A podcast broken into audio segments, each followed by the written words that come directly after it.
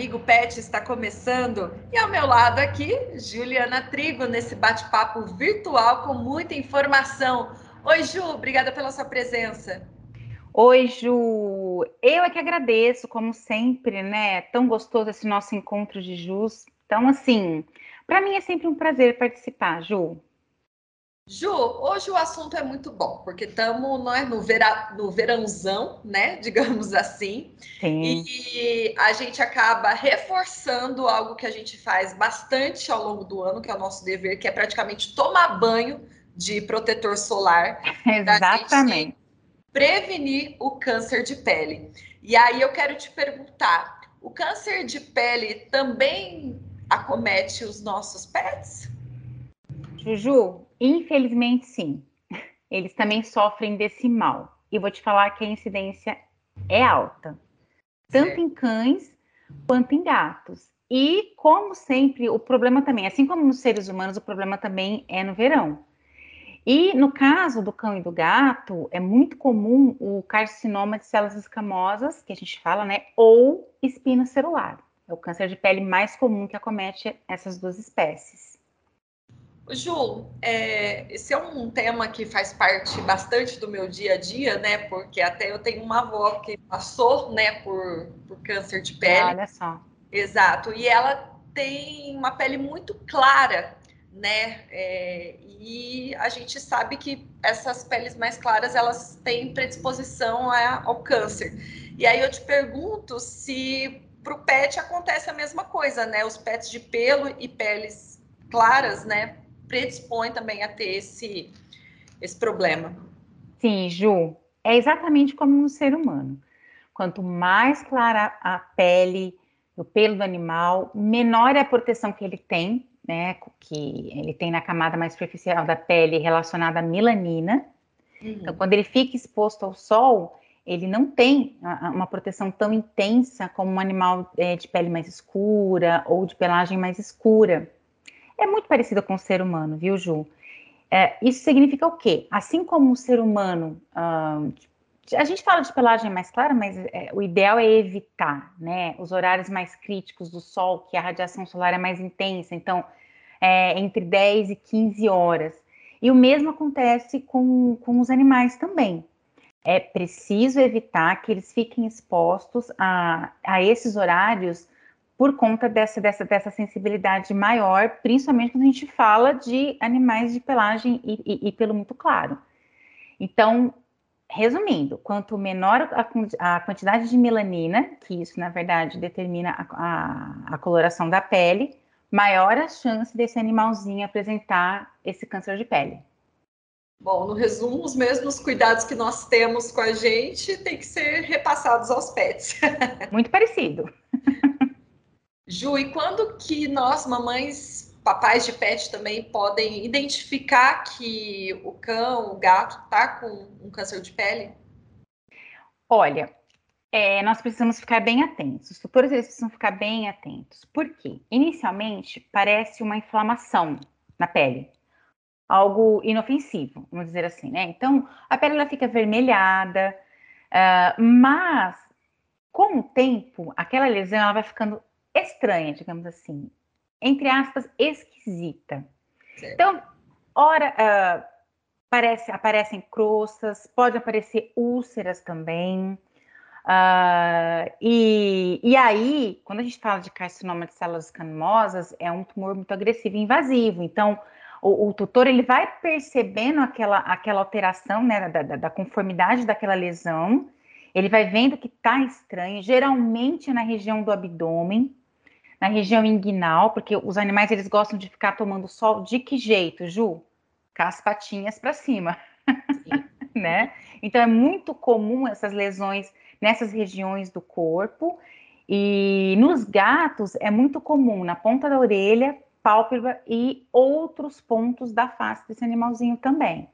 Então tem que se atentar a, a, uma lesão que aparentemente é inofensiva, mas depois ela vai ficando estranha, e nessas localizações que eu estou comentando, no caso dos cães, é, abdômen, região inguinal, dos gatinhos na face toda, então é, devemos estar sempre atentos. Perfeito. Recadinho para quem está assistindo ao nosso amigo Pet, se está gostando desse bate-papo, curta, pode compartilhar também, inclusive pode fazer perguntas, tá? Só escrever aqui para gente que a gente repassa para o nosso time de atendimento ao cliente. Ju, esse câncer pode ser prevenido nos pets? Exatamente como nós, seres humanos. Perfeito. Pode ser prevenido, inclusive é a melhor opção. A gente fala mais de animal de pele clara, mas no geral. Né? Então, evitar que esses animais, como nós já comentamos, ficarem expostos é, no período entre 9 e 15 horas, principalmente, Juju, agora no verão, certo? Uh, agora, eu sei que às vezes fica um pouco complicado dependendo do local onde o tutor mora. Uhum. Então, ele tem que observar o ambiente que ele mora, os momentos em que o animal procura o sol e desenvolver estratégias para driblar esse excesso de sol, principalmente nos horários. Então, por exemplo, como ele pode fazer o controle né, da, dessa incidência, uh, seja na casa, seja no apartamento. Ele pode, por exemplo, aplicar é, no vidro, né, que, que, que entra o sol, seja da janela, de uma porta, uma película que tenha proteção contra a radiação ultravioleta. Essa é uma estratégia. Agora, existem também protetores solares específicos para os pets, que podem ser utilizados. Juju, evitar passeios nesse horário, obviamente. É, além de ser um horário muito quente, que pode trazer outros problemas, mas também tem essa questão da, da sensibilidade da pele, para então nem pensar num horário como esse. Então, é muito, você percebe que é muito parecido com, com, parecido com orientações que o ser humano recebe, né, com relação à proteção solar. E tem tratamento caso o pet tenha o câncer de pele? Sim, é, quando, principalmente quando as lesões elas são mais superficiais, de tamanho pequeno, por isso que tem que estar sempre olhando, sempre atento, fazendo inspeção nesse animal, porque aí se faz cirurgia, pode se fazer radioterapia também, é, é muito utilizada a criocirurgia, e quando necessário, uma quimioterapia tópica. Então, pode acontecer a cura, sim. Agora, o problema, Ju, como em qualquer tipo de câncer de tumor, é quando já está numa fase mais avançada, quando ele é mais grave. Que aí pode ocorrer o quê? As famosas metástases, né? E, e mesmo se fazendo a quimioterapia, esse, esse animal ele pode vir a óbito, infelizmente. Então, sempre observar e o quanto antes correr para o médico veterinário para um diagnóstico certeiro e estipular um tratamento adequado, melhor. No tratamento, nossa Orofino pode ajudar mamães e papais de pet de alguma maneira a né, dar um pouco de bem-estar aos pets? Olha, nós não temos quimioterápicos e, e também não protetores solares, mas nós temos um produto que ele contribui muito para a cicatrização no pós-cirúrgico, que é um dos tratamentos, né, que é a indicação de tratamento para esses tumores, para esse tipo de câncer, que é o Regepil. O Regepil, ele é um potente cicatrizante, ele é spray, então ele é muito prático para administração, tanto enquanto o animal estiver internado, sob os cuidados médico veterinário, mas também para ser utilizado em casa pelo tutor. Lembrando que, por ele ser spray, as pessoas às vezes pensam que pode arder, não arde, tá? Então, assim, é um produto tranquilo de ser aplicado no local onde se tirou aquele tumor, porque geralmente, Ju, quando se tira é, um tumor de pele, o veterinário ele precisa deixar uma margem de segurança, vamos dizer assim, né? ele precisa é, tirar, na verdade, deixar não, perdão, é, tirar uma margem de segurança para que é, para que se evite que fique ali células tumorais. Então, muitas das vezes essa ferida é extensa e às vezes consegue fechar com pontos, às vezes não. Então, a cicatrização ela tem que ser eficaz e tem que ter muito cuidado com essa cicatrização no pós-cirúrgico.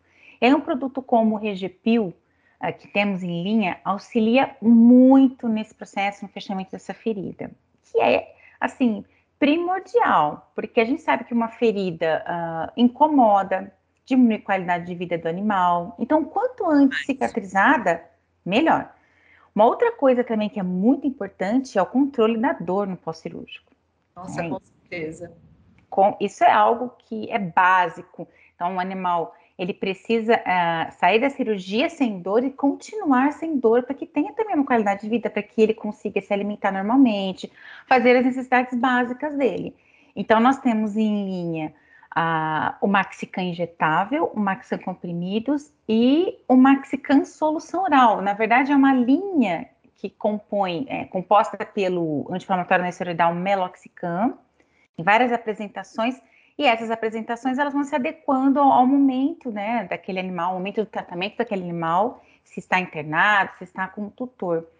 Uh, o mais novo dessa linha é o Maxcan Solução Oral, que tem é, sabor mel, ele é muito agradável para o animal. E, e, ele, por ser solução, e já vem com uma seringa é, dosadora e, e, aplicadora, digamos assim, por via oral, facilita muito para o tutor tratar em casa. Então, é um produto excelente, muito prático para esses casos. Então, o animalzinho fez a cirurgia, vai precisar controlar a inflamação e a dor em casa, uma Maxcan Solução Oral é excelente para esses casos, porque facilita muito para o tutor, né, Ju? Com certeza.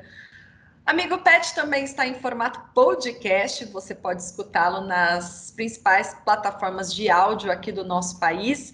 E também uma dica para quem né, já acompanha o nosso podcast é seguir os nossos canais, né? O nosso canal Amigo Pet, para não perder nenhuma atualização. Ju, obrigada pela sua participação aqui hoje. Eu que agradeço, Ju, e até semana que vem no nosso encontro novamente. Sim, nosso encontro de Jus. E para você que acompanhou esse encontro de Jus, muito obrigada. Deixe seu comentário, também pode mandar perguntas. Semana que vem, como a Ju disse, nós estamos de volta. Tchau, tchau.